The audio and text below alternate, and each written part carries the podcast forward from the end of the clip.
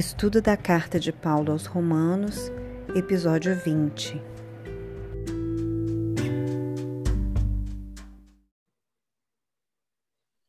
Bom, gente, bom revê-los novamente. Saudade de todos.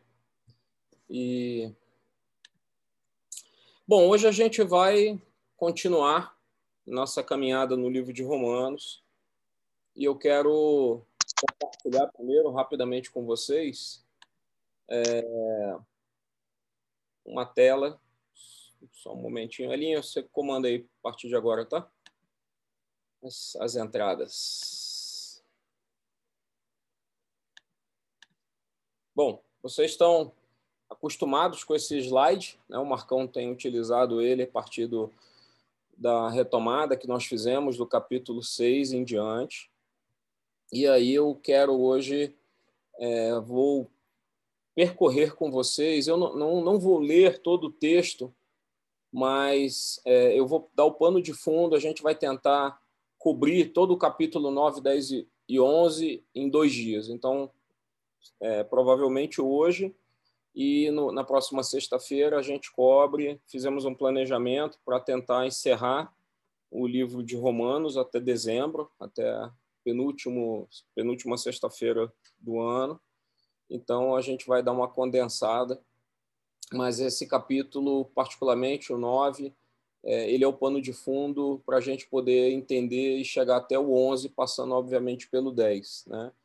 É, para quem tem caminhado com a gente, a gente passou capítulo 1 a 4, é, nós falamos da revelação da justiça de Deus, vários desses conceitos, né? falamos bastante é, tivemos oportunidade de conversar muito sobre esse entendimento é, da, do conceito dessa separação do que, do que é sagrado, do que não é. é. Falamos sobre promessa, falamos sobre imputação da justiça de Deus, princípios e conceitos da justiça de Deus. E aí chegamos no capítulo 5, falamos muito sobre é, esse, essa, esse entendimento do que significa essa nova humanidade, é, falamos entendendo o que era o conceito de justiça, nós fomos para a aplicação dessa justiça, falamos sobre santificação, sobre separação, falamos sobre é, a lei e a graça. Então, a tônica, particularmente do 6, 7, 8, foi em cima disso, falamos sobre pecado, o Marcão trabalhou bastante em cima disso, mas no início a Fábio é, trabalhou praticamente o capítulo 1 a 4, e agora a gente vai entrar num capítulo que para muita gente ele, ele é estranho a, a essa carta de Paulo. Tem muita gente que questiona o capítulo 9 e 10, 9, 10 e 11 como sendo um anexo à carta de, de Paulo aos Romanos. Mas vocês vão entender hoje que esse capítulo ele tem tudo a ver com o contexto da carta. Né? E aí, na, na sequência, acabando essa, esses dois dias em que nós vamos explanar esses três capítulos, a gente vai passar, perdão, nós vamos passar para o finalzinho, que seria lá da unificação da igreja, capítulo 12 a 16. Essa aqui é uma recapitulação, eu estou aproveitando a metáfora que o Marcão utilizou, falando sobre a viagem de Adão a Jesus, toda essa leitura da queda, desde a queda até a redenção. E o livro de Romanos ele tem essa essa proposição de apresentar essa nova humanidade a partir da queda de Adão e trazendo a partir da redenção proposta em Jesus. E aqui esse resumo do capítulo 5 que o Marco apresentou, ele trouxe é, a temática da reconciliação e da paz. No capítulo 6 falou sobre a libertação do pecado, conceituou o pecado, trouxe à, tona o que significa o pecado. Capítulo 7, o Marco falou bastante sobre a libertação da lei, o conceito da lei, o aprisionamento da lei, ainda que Paulo esteja dizendo que a lei em si é boa e que Jesus veio para cumpri-la. Né? E do capítulo 8, o andar no espírito, o entendimento de que é, existe um conceito de santificação e necessidade de se colocar é, debaixo da, da condução do Espírito Santo. Na sequência, a gente vai para é, esse entendimento de que capítulo 9 ele vai falar especificamente sobre a soberania de Deus e a gente vai precisar entender profundamente esse capítulo ele é muito importante muito importante para a nossa vida. Não é só para o entendimento do livro de Romanos, mas o capítulo 9 ele vai falar sobre quem é Deus e a respeito de como Deus se posiciona é, sobre o universo. E a gente, como discípulos de Jesus, nós, como servos do Senhor, a gente precisa entender porque a gente compreende e lida muito mal com a proposição da soberania de Deus. vocês vão entender o que eu estou falando quando nós lermos os textos e algumas coisas vão ficar mais claras. E o meu objetivo hoje é gerar esse incômodo mesmo. A ideia é que a gente vá discutir algumas coisas, quebrar alguns paradigmas e a minha minha oração quando eu estava preparando essa aula era que realmente Deus pudesse estar tá falando aos nossos corações e trazendo uma nova perspectiva da nossa relação com Ele. Né? Capítulo 10 ele vai falar sobre a queda do pacto, né? O capítulo 10 ele é uma continuidade, a temática muda a partir do versículo 30 do capítulo 9. Então, o capítulo 10 ele começa no versículo 30 do capítulo 9, porque aqui passa toda uma temática a respeito da rejeição a Israel, a rejeição de Israel ao Messias e, consequentemente, a quebra dos pactos, pacto abraâmico, pacto mosaico, é, pacto davídico, todos os pactos e alianças que Deus fez com Israel a partir de seus patriarcas, a gente vai entender no capítulo 10 por que, que ele é quebrado. E por isso que eu mandei uma mensagenzinha mais cedo para instigar um pouco, porque é, muita gente, é, muita mensagem, muita pregação, muita fala mistura, confunde é, o entendimento de quem é Israel e quem é a igreja e a gente precisa entender e o capítulo 10 ele vai trazer isso com mais profundidade. Paulo começa a dar o pano de fundo desse entendimento de quem é Israel a respeito do, do contexto de Israel nessa transição do 10 até chegar no 11, que aí sim Deus vai falar, Paulo vai trazer aqui o entendimento da parte de Deus a respeito da restauração de Israel. Então, essa é a sequência que a gente vai é, correr é, nessa, nessa tríade desses esses três capítulos e a gente vai tentar é, trazer isso tudo para vocês nessa sexta e na próxima. Eu vou, é, antes da gente entrar no texto em si, eu quero trazer algum, algumas informações importantes, algumas, é, algumas leituras importantes desse texto. A primeira é que é, apesar de algumas pessoas terem essa dificuldade, é, capítulo 9, 10 e 11 não, pode, não podem ser lidos separadamente. É, muita gente, a gente é muito apegado a fazer uma leitura bíblica a partir dos versículos e dessas divisões de capítulos e versículos, mas a gente precisa lembrar que a Bíblia ela foi escrita como um todo. A gente está falando de uma carta. Paulo mandou uma carta para a igreja de Roma. Então, Paulo não mandou capítulos e versículos. A gente precisa lembrar que a Bíblia ela foi dividida em capítulo no século XIII, lá por, pelos idos do ano de 1200 e pouco. É, e só no século XVI é que a, a Bíblia veio ganhar versículos. Então, quando a gente fala de uma leitura para olhar a Bíblia, entender os. Por isso que eu falei que o capítulo 10 ele começa no versículo 30 do capítulo 9, porque ele tem uma temática.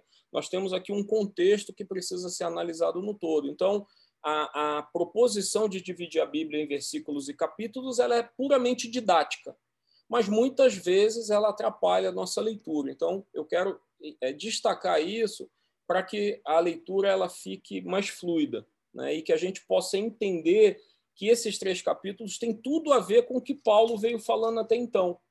Porque Paulo veio falando de santificação, veio falando de pecado, veio falando de redenção, e aí, de repente, chega no capítulo 9, e aí ele começa a falar sobre. É, a, ele começa o texto falando sobre uma tristeza muito profunda. Só que é, é, eu quero destacar e levar vocês para o final dessa trilogia, desses três capítulos. Eu vou começar a nossa trajetória nesse estudo de trás para frente. É, a Cláudia brinca muito comigo porque eu gosto de ler jornal de trás para frente. É uma mania que eu tenho. Eu leio revista assim também. Mas é, vocês vão entender por que, que eu estou falando isso, porque que é interessante a gente começar a ler esse contexto no capítulo 11. Eu quero ler a partir do versículo 33 do capítulo 11, porque aqui Paulo está narrando para a gente uma doxologia. Né? Doxologia é um louvor, é uma exaltação a Deus. E é uma das mais famosas, tem hinos, certamente todos conhecem. E diz assim: ó oh, profundidade da riqueza, tanto da sabedoria como do conhecimento de Deus, quão insondáveis são os teus juízos, quão inescrutáveis são os teus caminhos. Quem, pois, conheceu a mente do Senhor? Ou quem foi o seu conselheiro? Ou quem primeiro deu a ele para que depois venha a ser restituído? Porque dele, por ele e para ele são todas as coisas, a ele, pois, a glória eternamente. Amém. Por que, que eu estou começando o texto de trás para frente, do capítulo 11, do finalzinho do 11? Porque no final do 11, o Paulo está fazendo uma apresentação como se ele ele está fazendo uma exaltação e um louvor ao Deus, e aqui ele traz toda a explicação da dificuldade que ele tem de poder apresentar os capítulos 9, 10 e 11 sobre a ótica de um Deus que não se conhece inteiramente o seu pensamento e a sua mente. Quão insondáveis são os teus juízos, Deus, quão inescrutáveis, quão, quão, quão difícil de entender são os teus caminhos. Quem conheceu a mente do nosso Senhor? Essa, essa talvez seja a, a, a primeira e grande pergunta dessa trilogia, desses capítulos, para a gente poder entender o que, que Paulo está tentando trazer para a gente aqui do, do capítulo 9 ao 11. Então, eu queria que vocês tivessem isso em mente. Paulo traz ao final aquilo que a gente precisa ter no começo para entender a lógica do que ele vai apresentar aqui agora. Porque ele veio de novo, ele veio falando até o 8 de graça, veio falando principalmente de graça, muito sobre a, a, graça, a apresentação da graça redentora, a graça salvífica, o Deus que resgata, o Deus que perdoa pecados, o Deus que é pronto em amar, em ajudar, em estender a mão. Aí Paulo chega no capítulo 9 como se ele tivesse é, previamente entendendo que alguns dos israelitas, de novo, na igreja de Roma, estivessem se perguntando, falando assim: bom, mas se Deus é tão bom, se Deus é um Deus que salva, se Deus é um Deus que é misericordioso, por que, que ele não salvou os israelitas? Por que, que ele aqui está rejeitando os israelitas? Por que, que Israel foi rejeitado? Por que, que a mão de Deus veio sobre Israel? E talvez seja uma pergunta que muitos de nós façamos sem ter a compreensão plena do plano de Deus e do entendimento de, de como Deus agiu e tratou com os israelitas. Né? Como Deus pode rejeitar os israelitas que não aceitaram Jesus sem quebrar todas as promessas que estão no Antigo Testamento. Deus fez uma série de promessas aos patriarcas, Deus fez uma série de promessas a, a, e falou através dos profetas a respeito de promessas. O Elinho abriu falando de um salmo que fala sobre Abraão, né? a promessa que Deus faz a Abraão e sucessivamente a todos os patriarcas, depois a Davi e aos seus descendentes, dizendo que jamais se apartaria do trono de Israel. Né? É, a descendência, o Messias viria do trono de Israel e o seu reino jamais se apartaria do trono de Israel. E aí parece que do nada Deus diz assim: não, eu mudei de ideia. Eu mandei Jesus, é, os israelitas o negaram e cadê a promessa, Paulo? Se Deus é um Deus que honra, que, que promete, que cumpre, é um Deus que não é homem para mentir, que a sua palavra não possa ser quebrada. Então, parece que Paulo ele está aqui fazendo um, uma reflexão com, olhando para o espelho, imaginando que os seus amigos, os seus irmãos israelitas estejam talvez pensando a respeito disso. E aí é, existem vários textos, eu, eu, destaquei alguns, eu não vou ler, depois eu, eu mando para vocês, ou, ou quem tiver interesse de ler os textos, mas particularmente a gente sabe, o profeta, profeta Isaías foi é, o grande profeta messiânico, foi quem mais falou a respeito da vinda de Jesus. Depois de Isaías, nós temos Zacarias, e a gente vai encontrar textos, como vários textos em Jeremias.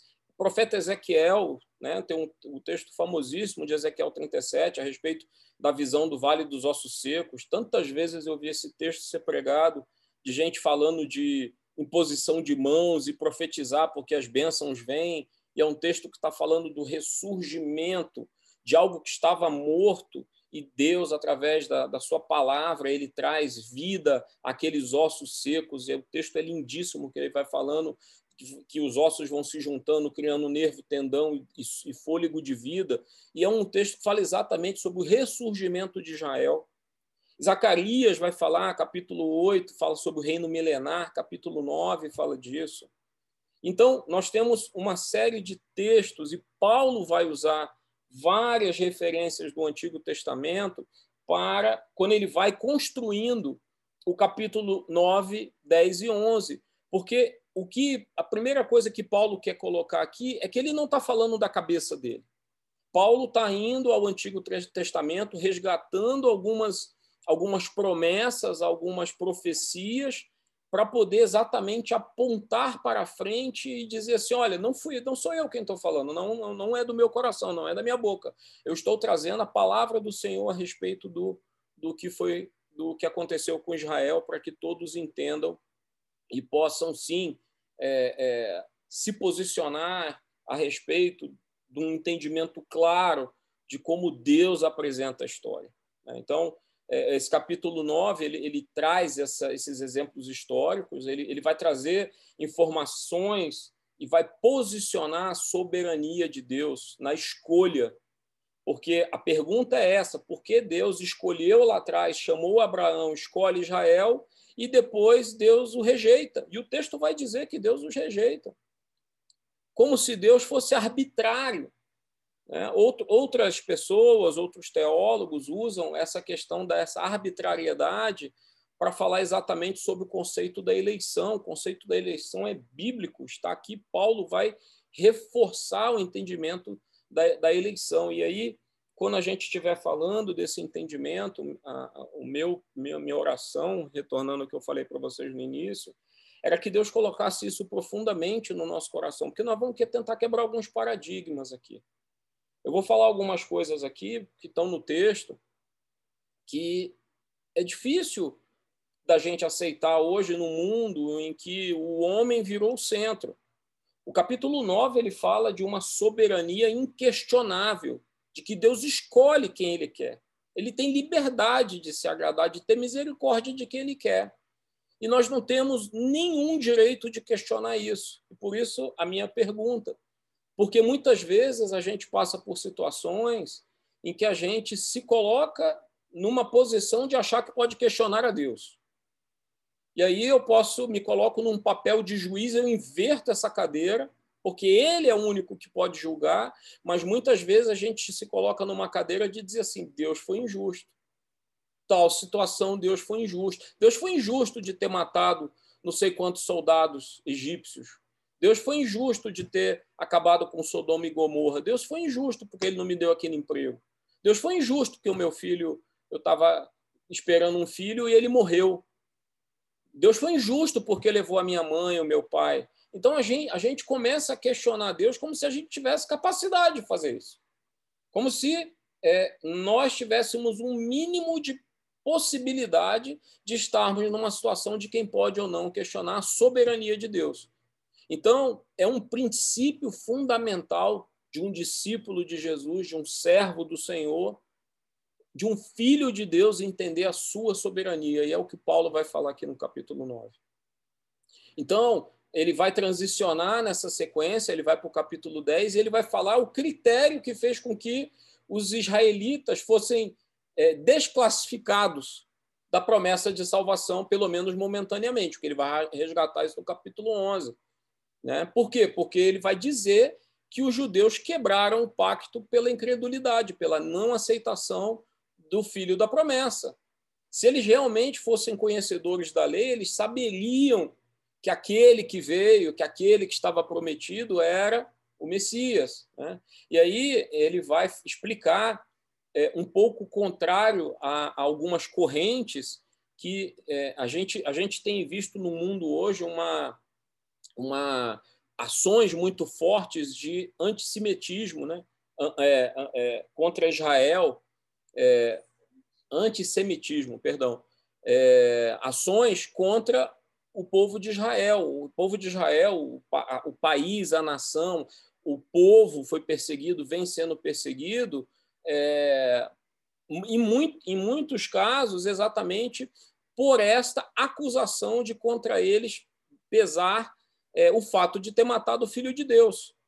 Então, tem muita gente. A, a perseguição a Israel ela parte de vários princípios são desde os cristãos que apontam o dedo e acusam Israel de ter matado Jesus, a aqueles que são da linhagem contrária à promessa e que, portanto, têm Israel como inimigo. Então, Israel é o centro dessa discussão de Paulo aqui, é por isso que ele faz esse parêntese para explicar tudo isso. Né? Eu quero, é, com isso, com esse, com esse pano de fundo, antes da gente é, entrar nesse entendimento específico desse conceito da soberania de Deus, eu quero destacar o início do texto. Porque quando a gente pega o capítulo 9, é, ele, ele inicia, vai do 9 até o 5, o 9, versículo 1 até o versículo 5, com uma, uma declaração de Paulo extremamente profunda. E eu queria que vocês, ao final desse, da, da, no, da nossa reunião de hoje, do nosso culto, da nossa meditação nesse texto, que vocês tivessem, tirassem um momento para refletir sobre o que nós vamos falar aqui hoje a, a, minha, minha proposta e, a minha, meu, meu pedido para vocês é que o que eu vou falar a respeito de soberania de Deus, é, eu não quero que vocês acreditem ou aceitem tudo que eu vou falar. Eu quero que vocês depois voltem para o texto e meditem a respeito do que Paulo está falando aqui sobre quem é Deus, sobre a soberania dele. E antes de entrar nisso especificamente, hoje eu vou me ater a essa questão da soberania, e aí na próxima sexta eu vou correr exatamente essa distinção com mais, com mais clareza, para que não haja mais dúvida no nosso meio, pelo menos na nossa igreja, a respeito de quem é Israel e de quem é a igreja, do que, do que significa é, as promessas e falas e, e, textos quando nós encontrarmos Israel na Bíblia e quando a Bíblia estiver falando de igreja. Tem muita gente que mistura e faz uma confusão muito grande sobre isso. Capítulo 9, versículo de 1 a 5, eu vou ler rapidamente. Vai ser o único texto que eu vou ler completo aqui com vocês. Digo a verdade em Cristo, não minto testemunhando comigo no Espírito Santo a minha própria consciência. Paulo ele começa aqui fazendo. Paulo está abrindo o coração. Ele, ele começa, Paulo, como se Paulo precisasse dizer para uma igreja que ele não mente. Mas só para vocês entenderem a profundidade da fala que Paulo vai começar a construir a partir daqui é, tenho grande tristeza e incessante, incessante dor no coração, porque eu mesmo desejaria ser anátema, separado de Cristo, por amor de meus irmãos, meus compatriotas, segundo a carne. São israelitas. Pertence-lhes a adoção e também a glória, as alianças e legislação o culto e as promessas. Deles, os israelitas, são os patriarcas e também deles descendem o Cristo, segundo a carne, o qual é sobre todos, Deus bendito para todos sempre. Amém. Paulo, Paulo ele traz aqui para começo de conversa uma, ele, ele diz que ele está sentindo uma tristeza profunda ao ponto que ele diz o seguinte: olha, eu, eu, eu seria anátema, eu trocaria a minha vida, eu negaria, eu trocaria tudo que eu tenho ensinado e falado para que eles, o povo de onde eu, eu descendo também, os israelitas, que é o meu povo, tivessem reconhecido a Cristo. Paulo aqui ele, ele nos dá um exemplo para nós hoje como igreja, do que, que nós deveríamos, como nós deveríamos nos portar com relação àqueles que não acreditam. Paulo traz o exemplo, e, e é interessante porque Paulo faz uma construção muito racional, muito lógica. Mas Paulo está em dor. Paulo olha para o povo da promessa e ele diz assim: Eu estou em dor porque esse povo foi o povo escolhido, mas esse povo rejeitou. E eu, eu, eu daria a minha vida, eu trocaria, eu seria anátema em troca deles. E aí, isso é o primeiro ponto que eu quero destacar, porque aqui Paulo está trazendo essa, essa proposição e esse entendimento de que é assim que a gente deve se sentir lá na missão de Jesus, quando ele diz que a gente tem uma missão de ir por todo mundo pregar o evangelho. Porque mais à frente, lá no capítulo 10, ele vai dizer no versículo 17 do capítulo 10, que a pregação, a fé, vem pela pregação e a pregação vem pela palavra de Cristo. Então, não tem essa coisa de que às vezes a gente diz assim, é, eu já eu já eu sou um crítico de um pouco dessa fala de que ah, não, eu eu, eu as minhas ações, os meus gestos, eles vão trazer alguém à fé. Não é isso que Paulo está dizendo. Paulo está dizendo no capítulo 10, 17, que a gente tem que falar. A gente tem que anunciar as boas novas. Nós somos chamados a anunciar as boas novas. Nós somos chamados a dizer por que, que Cristo veio, por que, que nós temos a boa nova. Por que, que Cristo salva? O que, que ele fez por nós? Então, nós somos chamados a pregar. Nós somos chamados a apresentar a palavra de Deus. Lembra lá do texto de Deuteronômio 6, indo por todo mundo, sentando, deitando com seus filhos, dormindo, comendo, onde estivermos, a gente está anunciando e pregando e falando. E a gente vai corroborar, porque a palavra vai dizer que pelos frutos nós seríamos conhecidos. Então, as nossas ações, elas nada mais são do que fruto daquela vida que a gente tem a partir do entendimento de que nós estamos salvos em Cristo. E aqui Paulo está angustiado por causa disso. E ele, e ele, e ele começa o texto para falar dessa rejeição que ele está em tristeza. Aí o texto continua a partir do versículo 6, e aí Paulo vai falar de um conceito extremamente simples de entender, mas muitíssimo difícil de praticar e da gente é, conseguir até muitas vezes explicar. E aí, para explicar soberania, para explicar esse conceito do que é soberania de Deus, eu vou recorrer a um outro texto. Porque aí o profeta Isaías, capítulo 46, verso de 8 a 11, tem um texto que ele vai sustentar toda essa fala que Paulo vai fazer a partir do versículo 6, sobre soberania de Deus. Porque ele vai começar a fazer uma construção para explicar que essa rejeição tanto de Israel quanto do próprio Deus que leva o israelita para essa situação e que leva Paulo a estar triste porque ele entende que tudo isso está acontecendo pela máxima soberania de Deus. E aí Isaías vai começar a nos explicar o que está acontecendo aqui. Olha o que o texto de Isaías diz, versículo capítulo 46, verso de 8 a 11. Lembrai-vos disso e tende ânimo. Tomai-o a sério, ó prevaricadores. Lembrai-vos das coisas passadas da antiguidade, que eu sou Deus e não há outro. Eu sou Deus e não há outro semelhante a mim, que desde o princípio anuncio o que há de acontecer, e desde a antiguidade que coisas não sucederam, as coisas que ainda não sucederam que digo: o meu conselho permanecerá de pé, farei toda a minha vontade, que chamo ave de rapina desde o oriente de uma terra longínqua, o homem do meu conselho. Eu disse, eu também o cumprirei. Tomei esse propósito e também o executarei.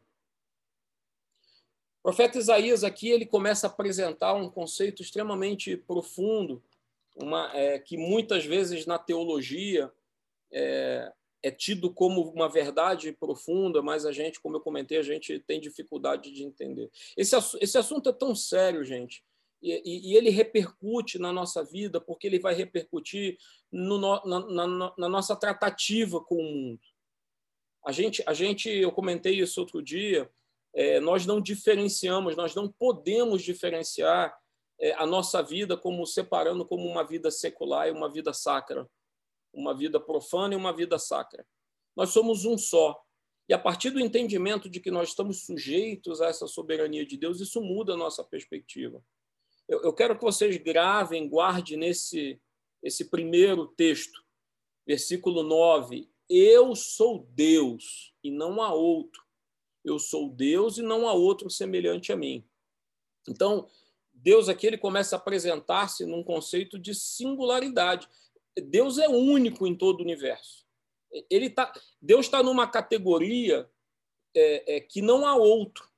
Ele, a, a, a palavra dele proclama isso. Né? Ele é o único Deus. Eu sou. Ele é o eu sou. Né? E é, é quando a gente assume que a gente está agindo ou fazendo coisas sem é, exclamar ou colocar a nossa vida sob esta soberania de, de Deus, é como se a gente estivesse negando a Deus. É, é muito profundo isso. A gente precisa entender esse conceito de. Porque aqui Deus começa a definir é, quem ele é. Versículo 10, ele vai dizer: Eu, desde o princípio, anuncio o que há de acontecer e desde a antiguidade as coisas que ainda não aconteceram. Tem gente que, que usa é, um pouco desse texto para falar sobre a doutrina da presciência de Deus. Tem alguns que dizem assim, não, é, é, não, isso aí Deus já sabia que ia acontecer. Só que, se a gente pegar é, até certo ponto, esse texto faz sentido e ele poderia nos alimentar sobre um entendimento de que Deus, na sua é, é, soberania, ele sabe de todas as coisas, então, portanto, tudo que está acontecendo, Deus sabe. É como se Deus estivesse assistindo de braço cruzado tudo que está acontecendo.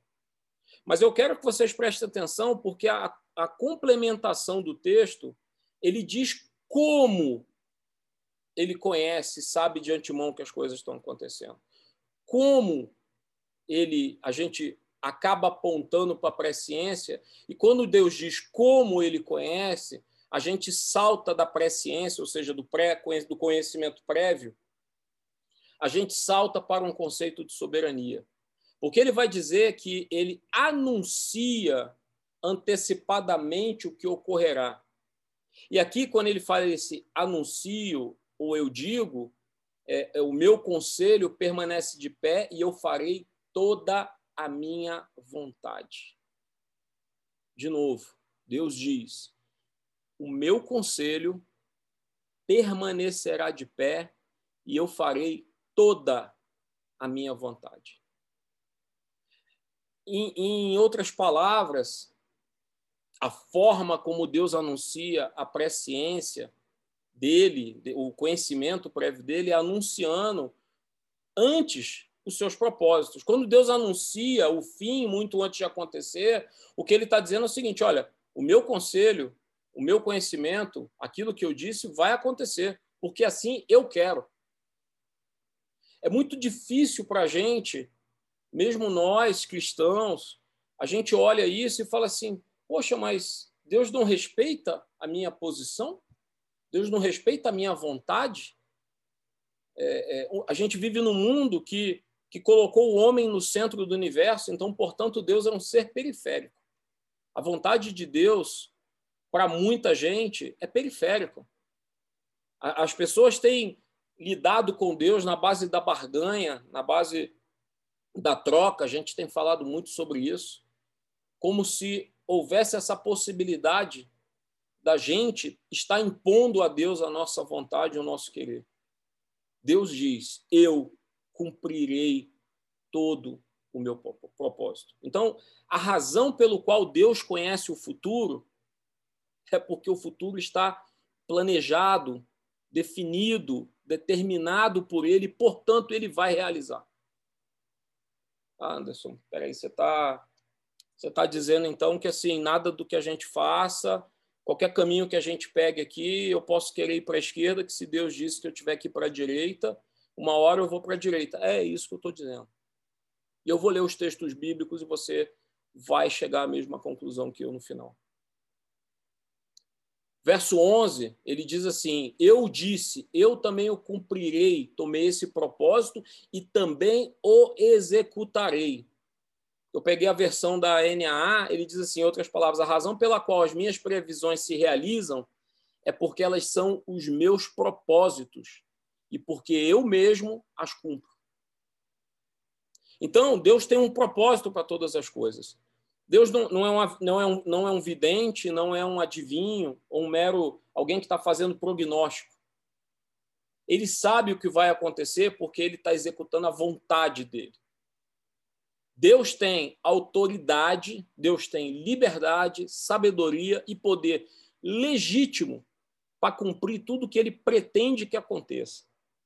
E, portanto, tudo que ele pretende que aconteça vai acontecer. Isso significa, pessoal, que Deus planeja e Deus governa todas as coisas. Tem um, um, uma declaração, é, eu achei muito interessante.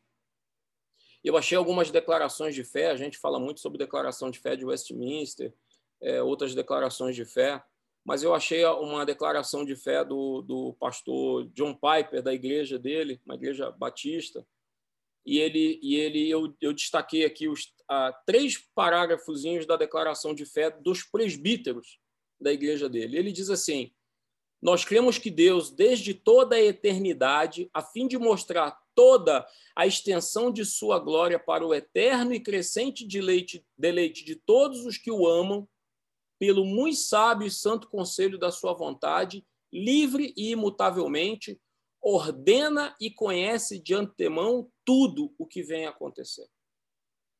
Nós cremos que Deus sustenta e governa todas as coisas, desde galáxias a partículas subatômicas, desde as forças da natureza até os movimentos das nações, desde os planos públicos dos políticos até os secretos de pessoas solitárias. Tudo de acordo com seus propósitos eternos e sábios para glorificar a si mesmo porém, de tal maneira que ele nunca peca. É, é, nós temos um texto em Hebreus, em outro Abacuque, que Deus não peca. Tiago fala disso também. Deus não leva ninguém a pecar e nem peca. Né?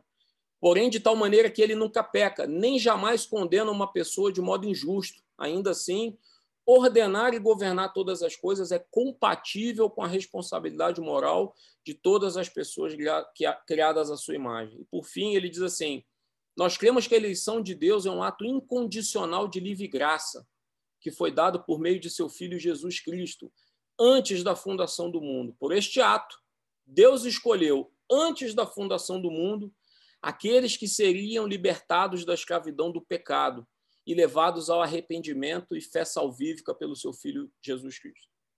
São três parágrafos da, da declaração de fé da Igreja Batista de Bethlehem, do, do pastor John Piper.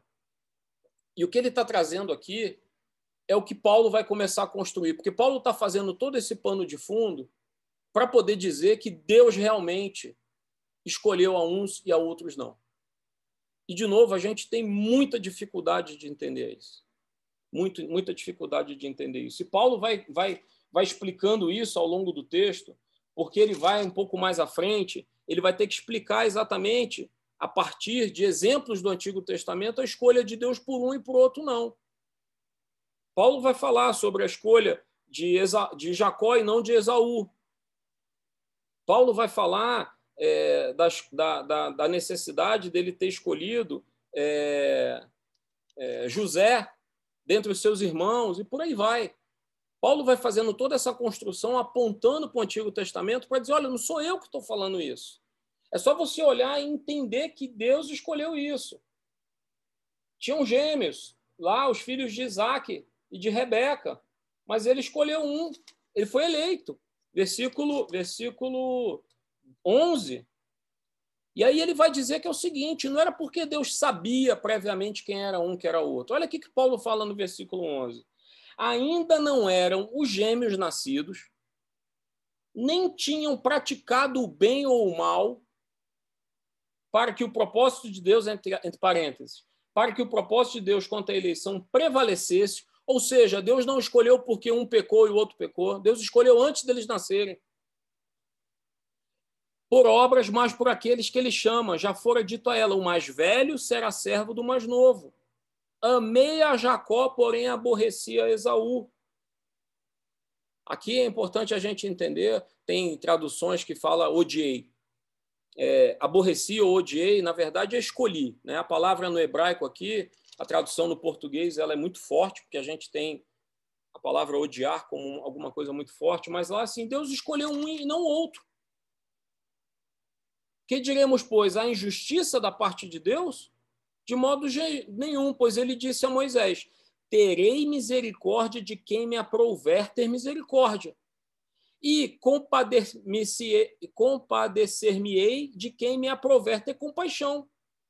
Assim, pois, não depende de quem quer, de quem quer ou de quem corre, mas de usar Deus a sua misericórdia. E aí ele vai falar de Faraó. Paulo está dizendo aqui: olha, não adianta você correr, não é por obras, não é seu esforço, não é sua mão. A misericórdia de Deus é algo dele que nos alcança, vem dele. Então, esse é um conceito muito difícil para a gente, que vive numa sociedade baseada em mérito. A gente tem dificuldade de olhar para Deus como esse ser único e entender que a ele cabe escolher. A ele coube escolher. Ele definiu isso. A gente vê na soberania de Deus, nesse caso, a nossa única esperança de vida ou morte. Por quê? Porque o texto está dizendo que a gente não tem capacidade de fazer absolutamente nada. A única coisa que Paulo vai construindo, ele vai dizer que a gente responde ao chamado.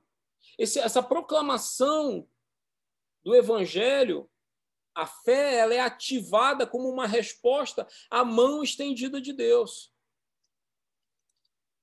E a gente tem dificuldade de lidar com isso. Porque a gente se sente frustrado, porque a gente quer ter uma relação com Deus como se baseado no nosso critério de justiça.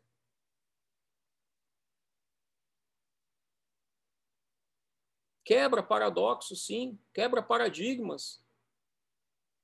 Não tem nada.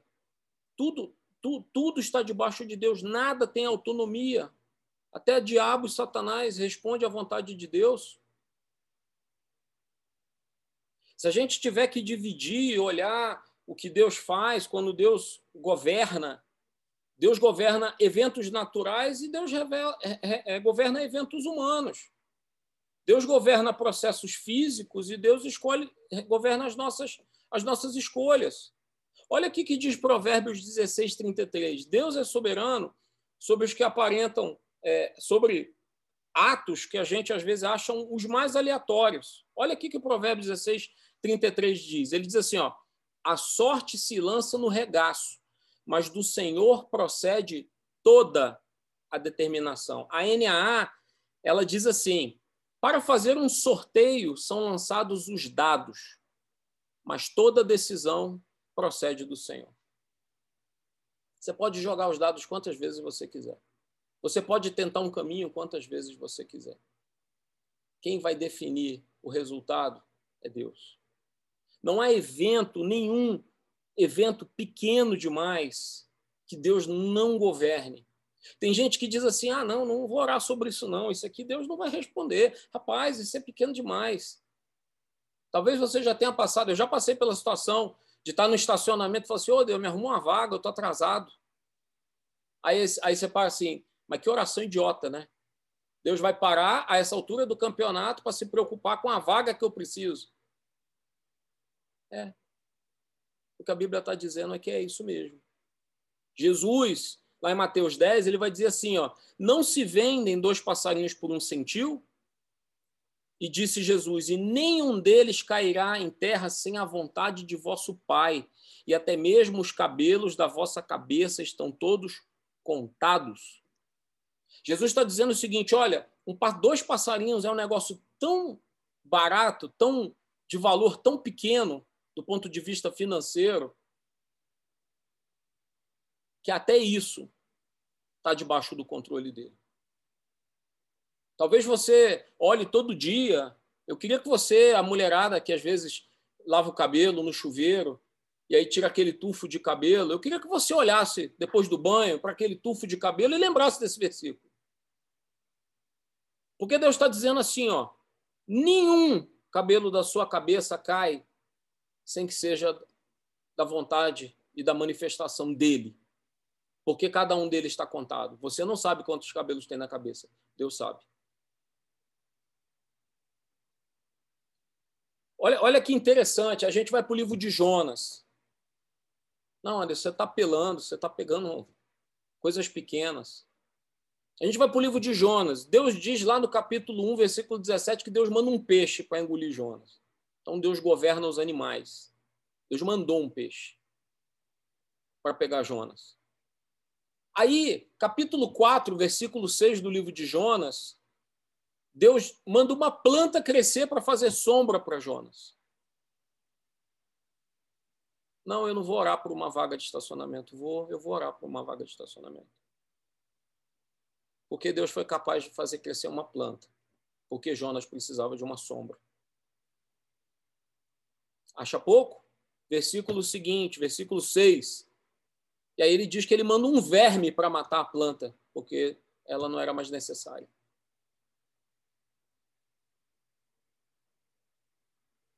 Deus governa a nossa vida, ele governa o universo, ele governa o cabelo da sua cabeça, ele governa as plantas e ele governa os vermes. Isaías 40, 26. Ele vai aí dá um salto, né? Eu estou saindo aqui de Jonas, vou para Isaías. Levantai ao alto os vossos olhos e vede quem criou essas coisas. Olha para o céu, olha para as estrelas. A Bíblia diz que Deus as conhece pelo nome. Todas elas estão nomeadas, ele as chama pelo nome. Foi ele que fez sair o exército delas segundo o seu nome, Isaías 40, 26. E ele as chama a todas pelos seus nomes, por causa da grandeza das suas forças, e, portanto, é forte em poder, nenhuma delas faltará. Não importa. Elementos naturais, clima, desastre, doença, pandemia, deficiência, morte, verme, tudo é governado pelo Senhor. Salmo 147, 15 e 18. O que envia o seu mandamento à terra, a sua palavra corre velozmente. O que dá a neve como lã, esparge a geada como cinza. O que lança o seu gelo em pedaços. Quem pode resistir ao seu frio? Manda a sua palavra e os faz derreter. Faz soprar o vento e correm as águas. Jó 37, 11, 13. Também da umidade carrega as grossas nuvens. As nuvens a, a densidade de umidade. Jó está dizendo, Deus aqui é Deus falando, que a umidade que está nas nuvens é Ele que coloca lá. Então elas, segundo o seu prudente conselho, se espalham em redor para que façam tudo quanto lhes ordena sobre a superfície do mundo na terra, seja que por vara ou para a sua terra, ou por misericórdia as faz vir.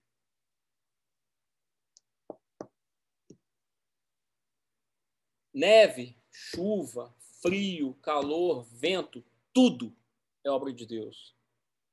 Então, quando Jesus está lá no meio da tempestade, o que, que ele faz? Aquieta-te. E o vento se aquietou. Marcos 4. E houve grande bonança. Não há vento, não tem tempestade, não tem praga, não tem nada, furacão, ciclone, nada que não esteja debaixo do governo do Senhor. Sucederá algum mal na cidade sem que o Senhor o tenha feito? Amós 3,6. Vivemos num país violento, assassinatos, morte, toda sorte de absurdos. E aí tem gente que diz assim: não, Deus não tem nada a ver com isso. A família de Jó foi destruída por autorização de quem? Queridos, o que eu estou trazendo aqui é para a gente realmente refletir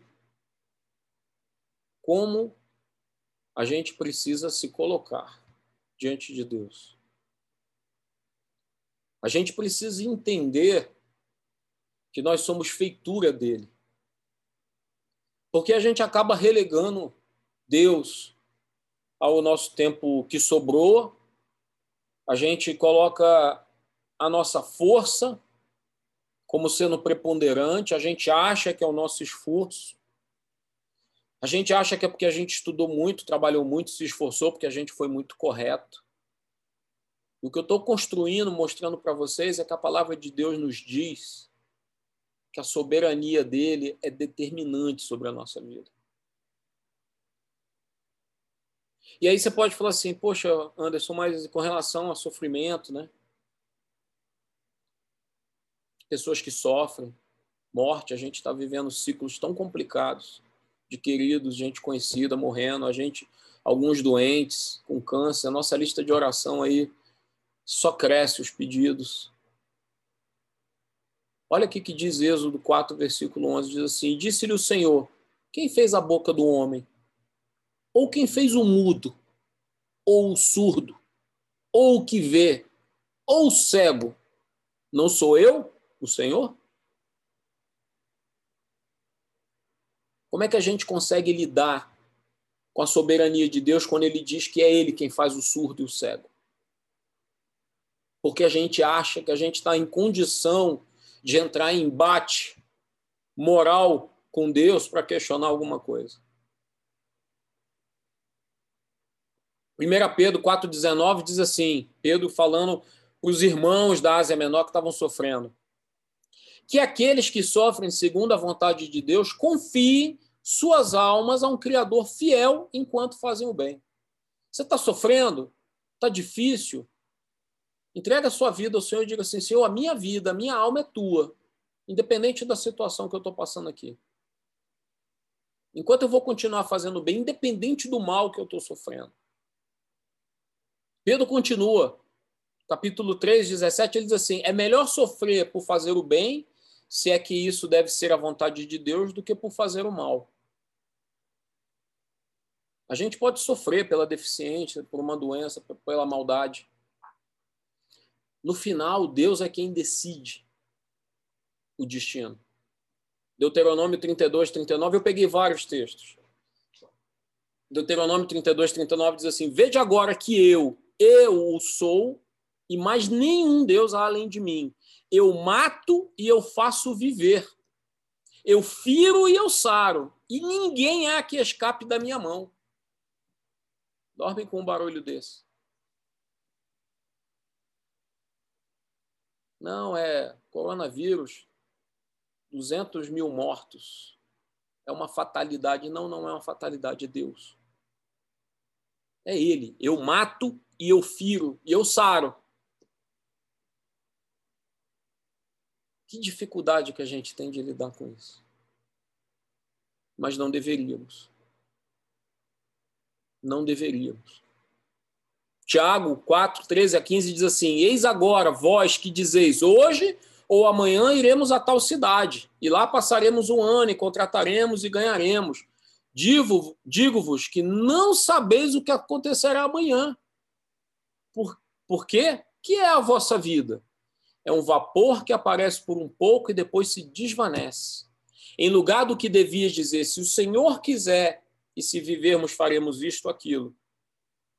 Ou então a gente vai lá para Jó, capítulo 1, que diz assim: No saí do ventre da minha mãe, no tornarei para lá. O Senhor me deu, o Senhor tomou, bendito seja o nome do Senhor. Caramba, quantas vezes eu gostaria de fazer uma oração como essa de Jó, num dia de dificuldade. Senhor, está doendo, está difícil, não está fácil. Mas bendito seja o teu nome, o Senhor Deus, o Senhor tira. O Senhor deu saúde, o Senhor tira a saúde.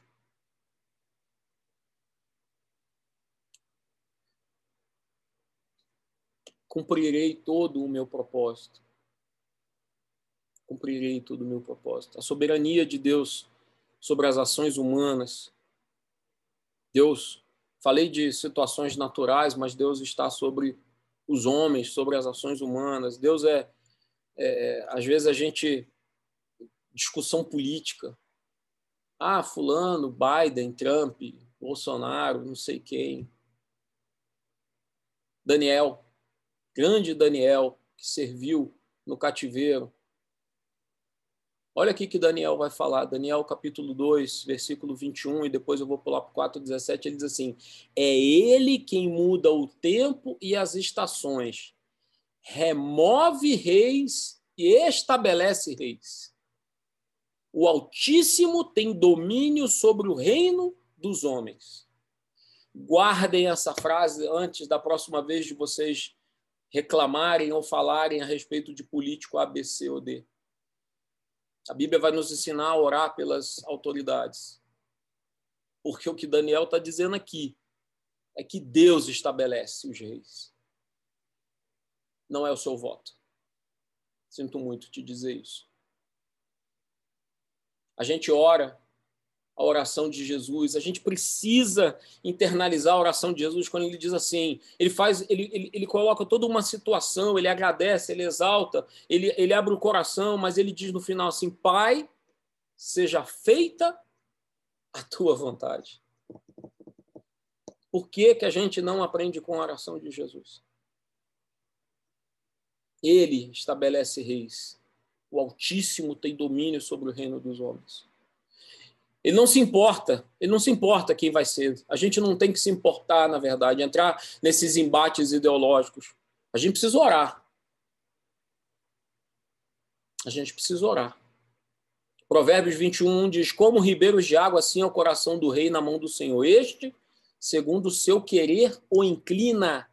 Deus, quando quer, ele curva quem ele quer. Vide Nabucodonosor. Deus resiste aos soberbos. Salmo 33, o Senhor frustra os desígnios das nações e anula os intentos dos povos. O conselho do Senhor dura para sempre, os desígnios do seu coração por todas as gerações. E a gente acha que é o nosso voto, é a nossa posição ideológica que resolve uma coisa ou outra.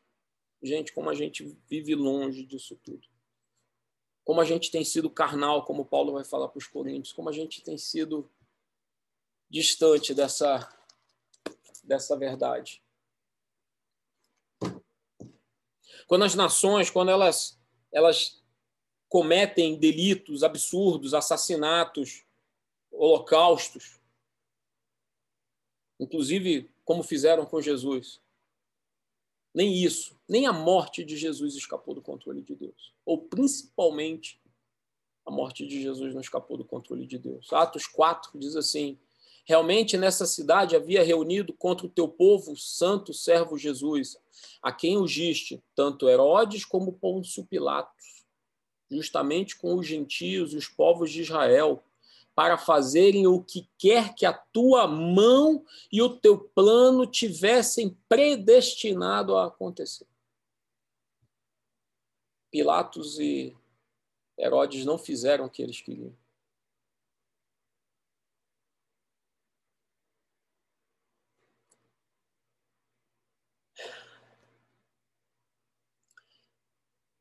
Tem um, um texto muito interessante, a gente tem falado dele de novo, porque tem tudo a ver com essa construção que Paulo vem fazendo.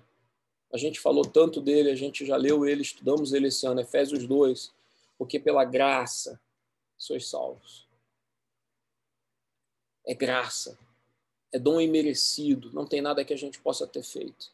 Ela é mediante a fé, ela, ela é só o receptáculo dessa ação que vem dele para nós. E isso não vem de vós, é dom de Deus, não de obras para que ninguém se glorie.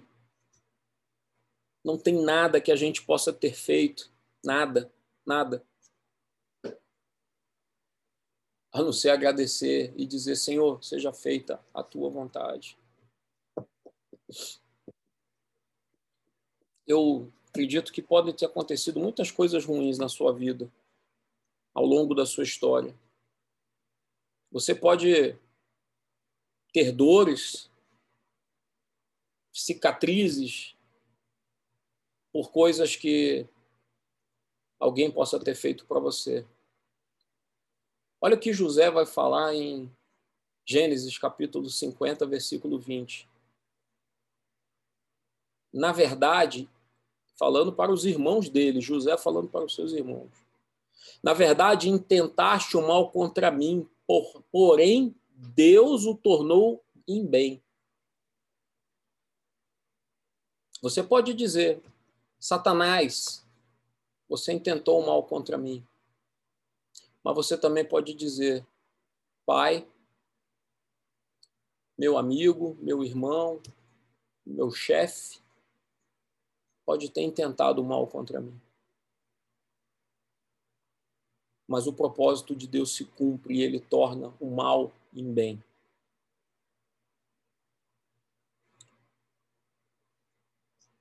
Efésios 1:11, falando ainda de Efésios, a gente tem essa construção. Deus faz todas as coisas conforme o, conselho da sua vontade. Todas, não tem exceção. Todas. Todas as coisas. Eu quero, para a gente finalizar, eu vou voltar no slide porque eu quero que vocês gravem no coração esses textos que eu vou apresentar. Eu quero que vocês guardem esses textos no coração. A gente só vai conseguir entender essa construção que Paulo está fazendo, explicando para um grupo de religiosos que talvez estivessem esperando uma justificativa do porquê Deus rejeitou o seu povo só faz sentido essa pergunta para quem não conhece e compreende a mente de Deus e a soberania dele. Resumo dos textos de alguns deles que eu li aqui. Isaías 46, 9. Eu sou Deus e não há outro semelhante a mim. O meu conselho, versículo seguinte, permanecerá de pé e farei toda a minha vontade. Provérbios 16, 33, eu li também, ele diz: toda a decisão procede do Senhor. E aí a gente volta para o texto de Romanos 9, 20. Quem és tu, ó homem, para discutir com Deus? Porventura pode o objeto perguntar a quem o fez, por que me fizeste assim? Ou não tem o olheiro direito sobre a massa para do mesmo barro fazer um vaso para honra e outro para desonra? E isso é entender, aceitar e compreender a soberania de Deus. Quem é esse que escurece os meus desígnios com palavras sem conhecimento? Eu amo esse texto. Já falei isso para vocês várias vezes. Como eu amo Deus falando para Jó, se apresentando. Leia, você quer entender quando a sua vida estiver difícil, quando você achar que você tem o direito de questionar alguma coisa para Deus, eu não estou falando de oração, de petição. Eu não tô, Deus vai dizer que ele se compadece de um coração justo. Deus vai dizer que ele ouve a oração, que os ouvidos deles não, não estão tampados, nem a mão recolhida para não poder ajudar. Deus dá, nos dá vários exemplos. A palavra dele é repleta da, da explicação, do posicionamento de Deus dizendo que ele está pronto para agir. Mas a posição é outra, a posição é de quem clama, a posição é de quem suplica. A posição, a posição é de quem se submete, não de quem exige, não de quem determina. Ah, eu determino. Não, você não determina nada. Você não consegue cuidar do cabelo da sua cabeça, que cai, quanto mais determinar alguma coisa. Quem é o homem para discutir com Deus? A gente precisa entender a posição de Deus, quem ele é, como ele está posicionado, quem nós somos nele. Nós somos criatura, feitura e temos acesso direto a, direto a ele. Mas ele é o Deus todo-poderoso, soberano. Que a gente se coloca, às vezes, numa posição de ser juiz e querer discutir com Deus é o que Jó fez. Quem é esse que escurece os meus desígnios, onde você estava, Jó, quando eu firmei os fundamentos da terra? Me diz se você sabe. Se é que você tem conhecimento, capacidade. E aí Paulo vai, por isso que eu comecei lendo esse texto, traz para frente. Porque se a gente olha Romanos 11, 33 a 34, que eu coloquei aqui, quão insondáveis são os teus juízos e quão inescrutáveis os teus caminhos. Quem conheceu a mente do Senhor? Quem é capaz de discutir com Deus? Quem é capaz de entrar no embate com Ele? Para exigir alguma coisa ou se posicionar dizendo que tem algum direito ou que se acha justo, ou que se acha perfeito, ou que se acha santo, porque ele está dizendo que é ele que escolhe, a decisão é dele. Ele escolheu um e não outro. E a gente tem dificuldade, uma dificuldade tremenda de entender isso. A gente tem uma dificuldade tremenda de lidar com isso. Porque a gente se acha num direito que nós não temos. A gente não tem determinados direitos. A gente precisa se submeter, admirar a autoridade, a liberdade, a sabedoria, o poder de Deus. Reconhecer quem Ele é. A gente não pode lidar com as coisas da vida com trivialidade ou superficialidade, porque até um verme é ele que manda e define se uma planta cresce ou não, se o cabelo cai ou não da cabeça, se um passarinho vai se alimentar ou não, se um filho é escolhido em detrimento de outro. Ele escolhe o descendente direto, o filho da promessa, e não Ismael. Ele escolhe Isaac, ele não escolhe Ismael. Ismael não era o filho da promessa. Ele é assim. A gente precisa se maravilhar com a salvação que ele nos dá, é graça, chegou a nós. Porque ele vai dizer mais à frente, a gente falou tanto. Como é que eu defino, então, pastor, fica tão etéreo para mim? Como é que eu sei que eu sou salvo, então? Como é que, se tudo depende de Deus, como é que eu entendo a minha posição nele? A gente vai ver. Capítulo 10, versículo 9. Se com a tua boca confessares Jesus como Senhor e com o teu coração creres que Deus o ressuscitou dentre os mortos, será salvo. Não era por causa das obras, não era porque era israelita, não era porque era mais santo, é aquele que se coloca na posição de entender que está debaixo da soberania de Deus e do senhorio dele.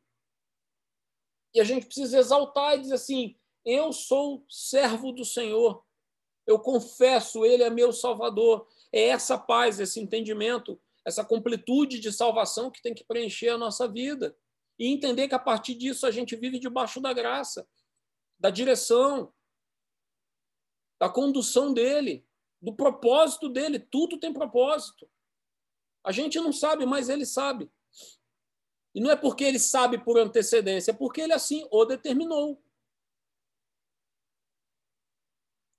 É lamentável e a gente precisa lutar contra a mentalidade humana, mundana do nosso tempo, essa mentalidade antropocêntrica de que o homem é o centro da cultura e do universo inclusive dentro das nossas igrejas, nos cânticos e, e pregações de coach, em que super se valoriza a pessoa ao invés de Deus.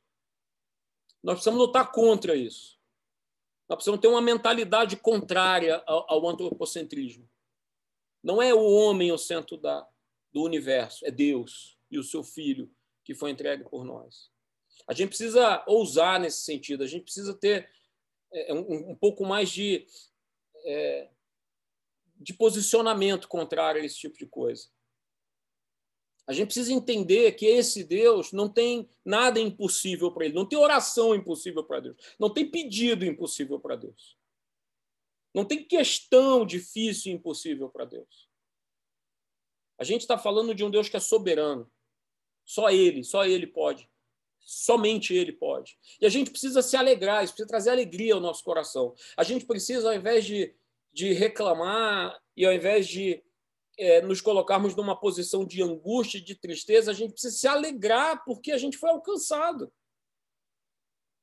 A gente precisa se alegrar porque a soberania de Deus fez com que a graça dele nos alcançasse. Porque em algum momento a gente ouviu a pregação, alguma palavra foi pregada, alguma coisa foi dita, o Espírito agiu e nós recebemos isso. Isso precisa trazer alegria independente das circunstâncias.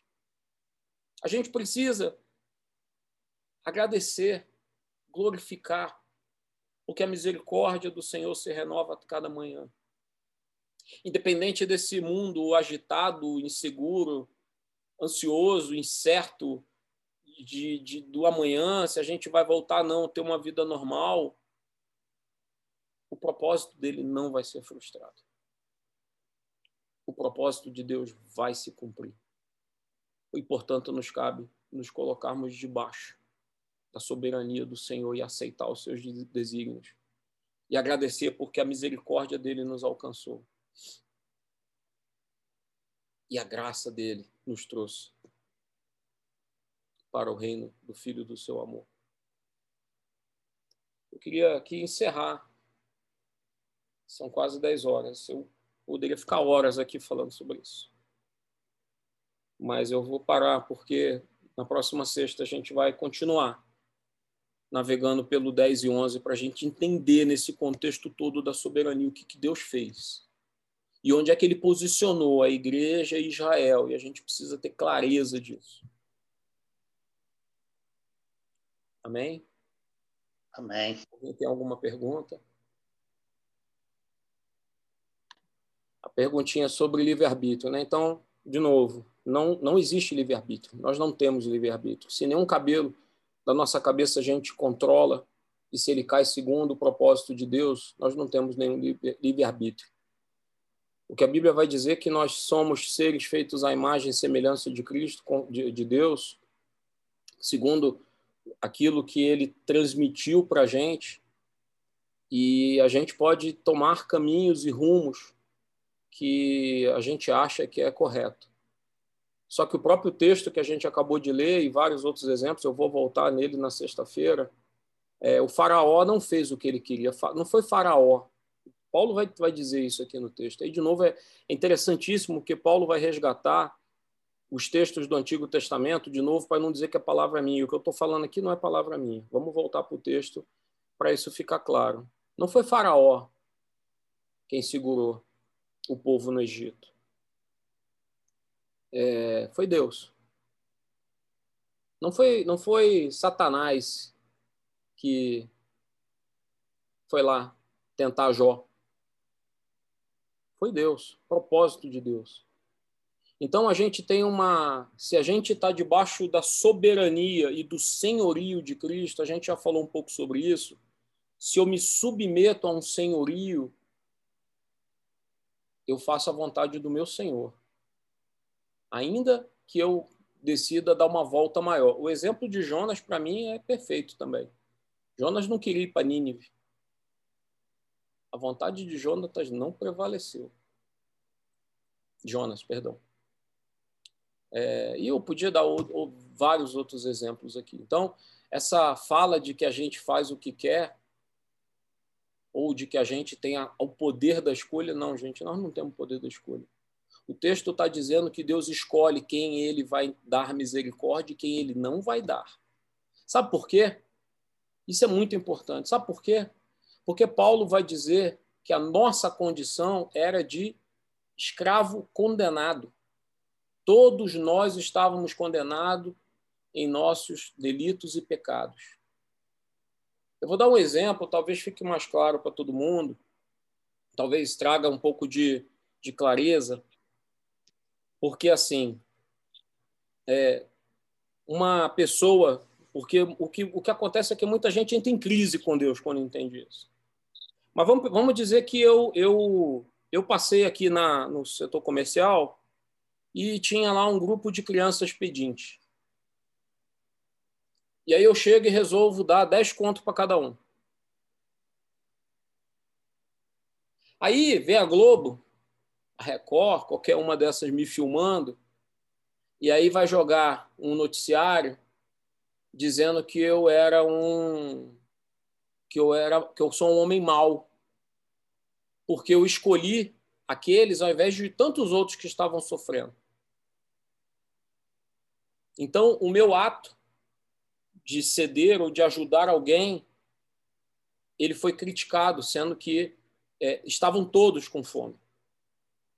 Ou existe muita gente necessitada. E, portanto, o fato de eu ajudar alguns não significa que eu tenha capacidade ou que eu queira ou que eu possa ajudar a todos. É mais ou menos isso que acontece porque Deus encontrou a todos, ao invés de com fome, todos pecaram. Todos estavam condenados. E aí ele decide salvar alguns. Ele decide estender a misericórdia, a mão dele para alguns. Quem é que vai poder dizer? Nós lemos um, um tempo desse lá em Apocalipse, que no final dos tempos, quando tudo se consumar, os anjos, ao em volta do trono, vão dizer que aquele que está assentado é justo e santo. E a gente não vai, não vai ver ninguém questionando isso.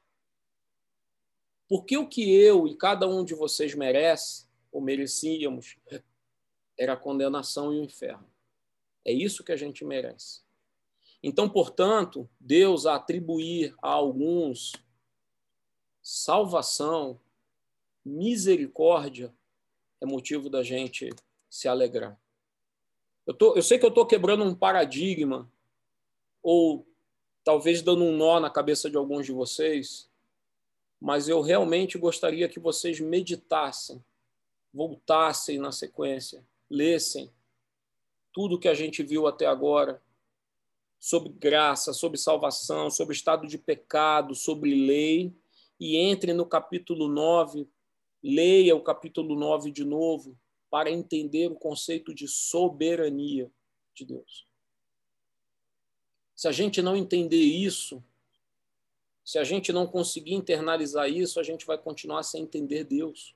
A gente vai continuar sem aceitá-lo. A gente vai continuar sem caminhar nesse nessa né, é, é, não não é não é tão é, impossível entender porque que a Bíblia vai falar da dificuldade de tantos que se dizem seguir ao Senhor naquele dia ele vai dizer se aparta sai de perto de mim eu não te conheço porque viveu uma vida relativa, uma vida de religiosidade, não uma vida de plenitude, debaixo da soberania e do entendimento de que Ele é Deus e Ele é soberano. Cabe a Ele, não tem nada que eu faça.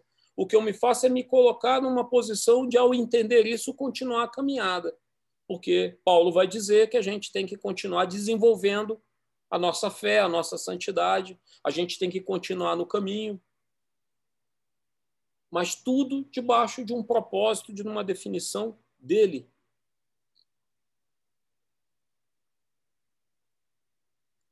Tem outra pergunta aqui. A rebelião de Adão não teria sido pautada na liberdade humana de rejeitar os preceitos do Senhor?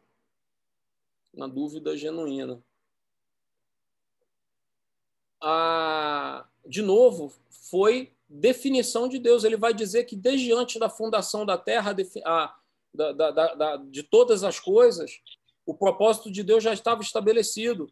O que aconteceu no Éden foi uma de, determinação de Deus, o acontecimento, ele tinha que acontecer.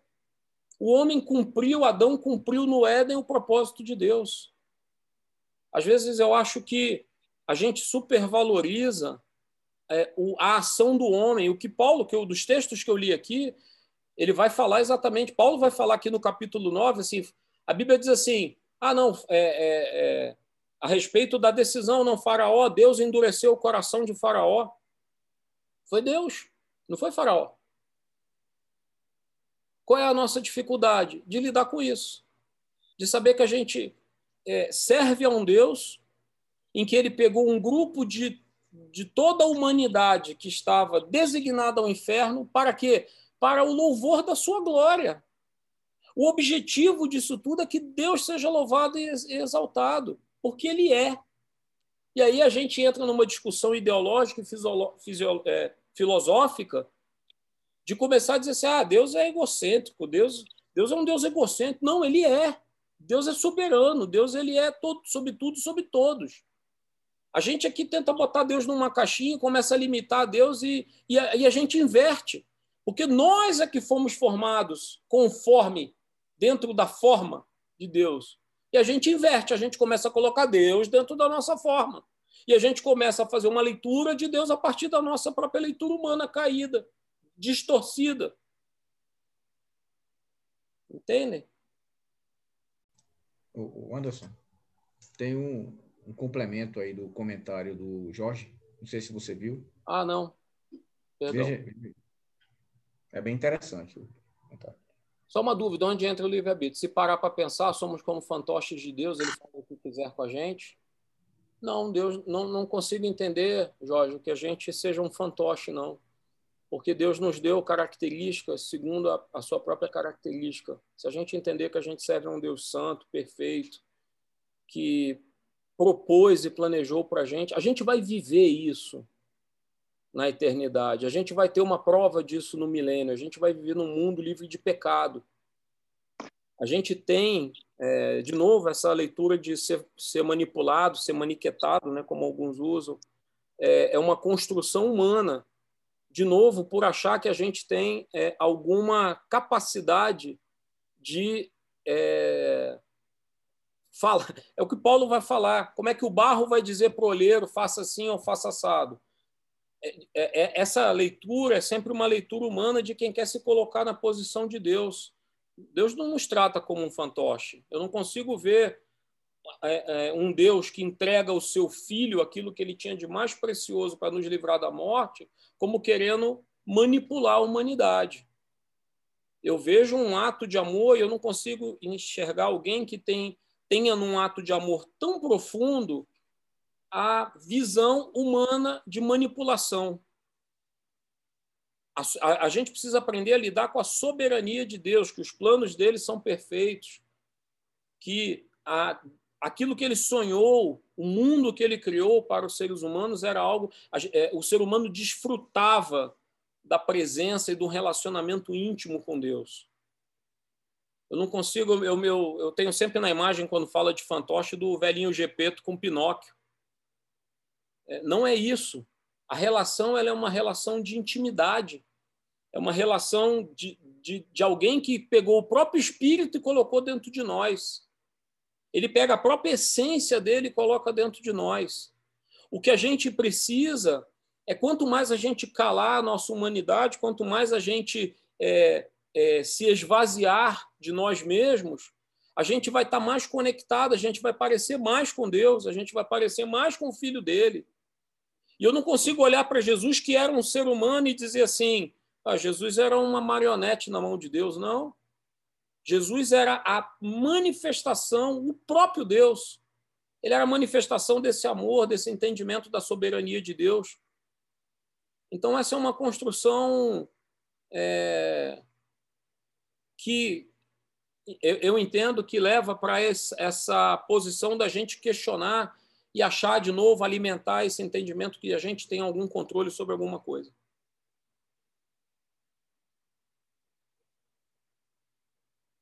Marcão, você quer falar alguma coisa? Sim, gostaria, sim. Ah, é um assunto bem, bem, bem árido e difícil, às vezes, para a gente pegar. Né? É o capítulo mais complicado que a gente tem em Romanos disparado, o 9, principalmente.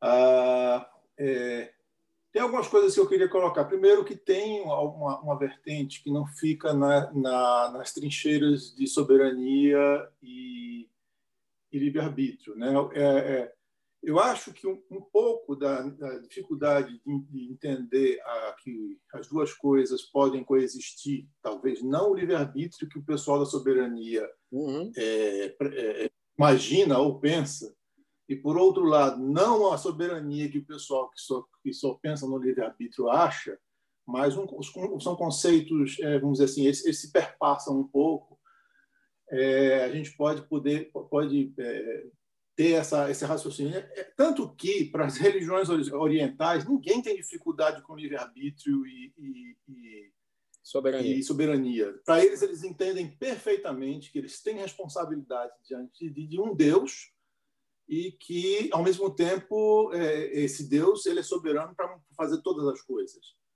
Ah, isso, isso é uma dificuldade, um raciocínio que, que ficou muito para o Ocidente e, acabou virando uma guerra teológica, né? porque entrou na teologia e teve muito a ver com a, com a questão política. Né? Isso aí é, é interessante colocar, porque quando a gente vê os, os reformadores, alguns deles foram prefeitos, donos de cidade praticamente. Você vai para Zurique, a, influência que teve o, Zwingli, o Calvino, Calvino lá dentro do Inglio e tal, esses caras, esses caras mandavam matar, faziam tudo. Por quê? Porque eles tinham uma, uma forma de, de, de, pensar que influenciava a cidade. E por quê? Porque antigamente era uma influência que existia na Igreja Católica. Então, praticamente todas as doutrinas católicas eles tentaram ser é, fazer um contraponto.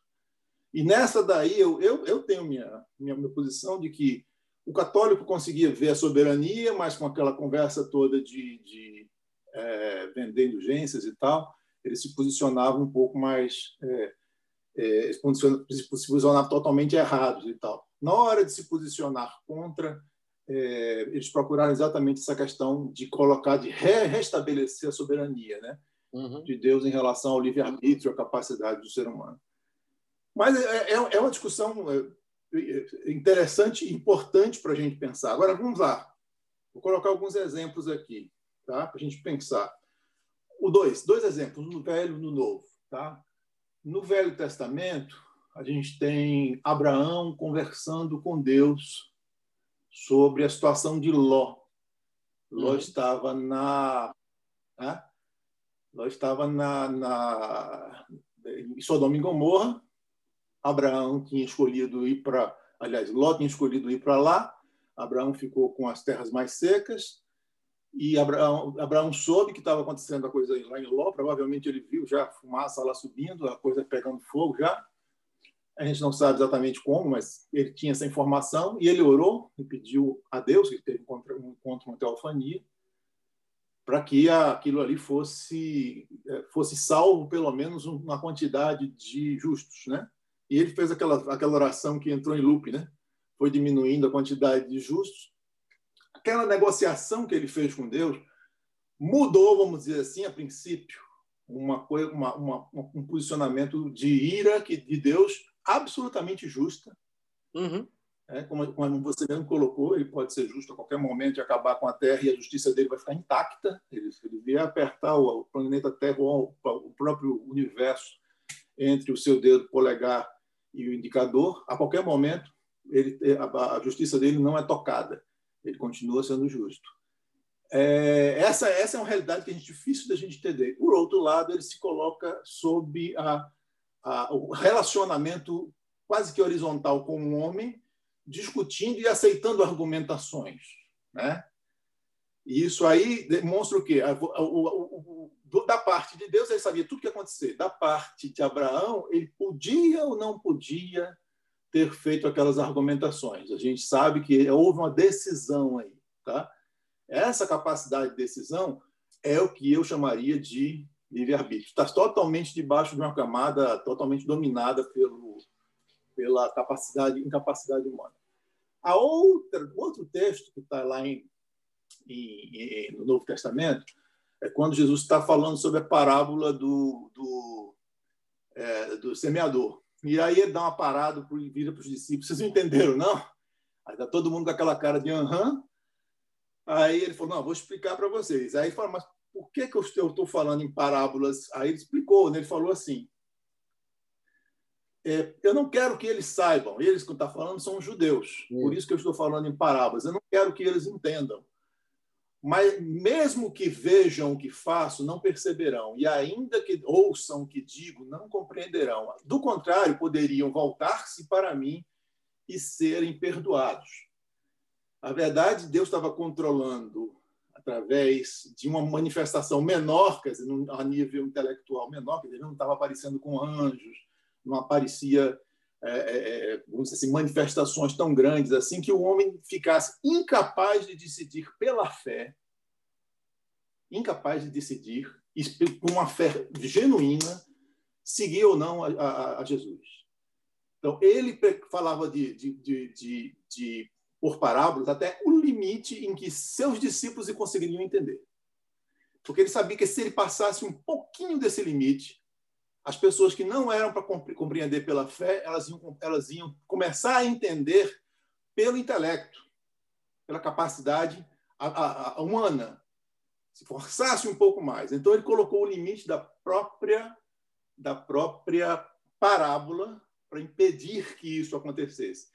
Esse é um momento em que você percebe que também existe uma um equilíbrio entre a capacidade de decisão e observação da realidade humana que está sob o controle de Deus, não deixa de estar, tá?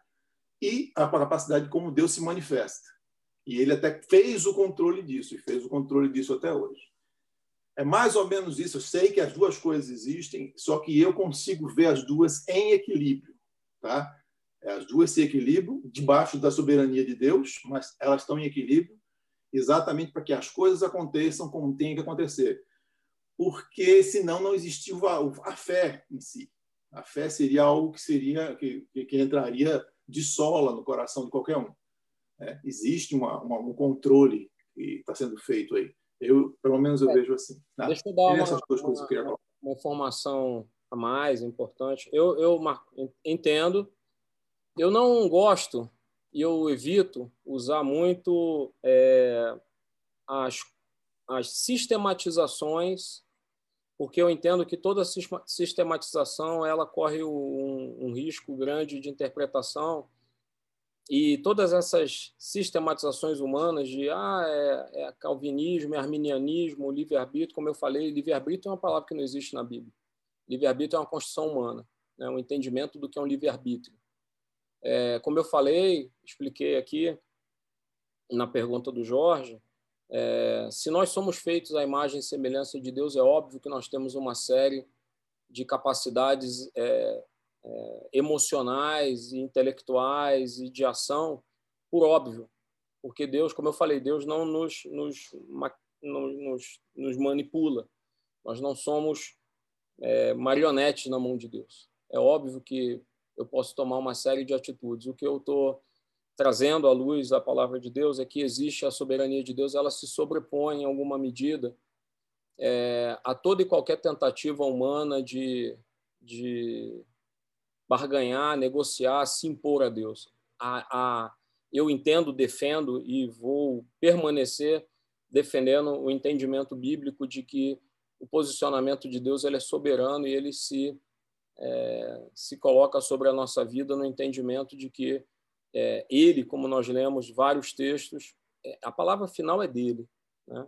Com relação ao homem, a decisão do homem de segui-lo ou não está colocado, está dado.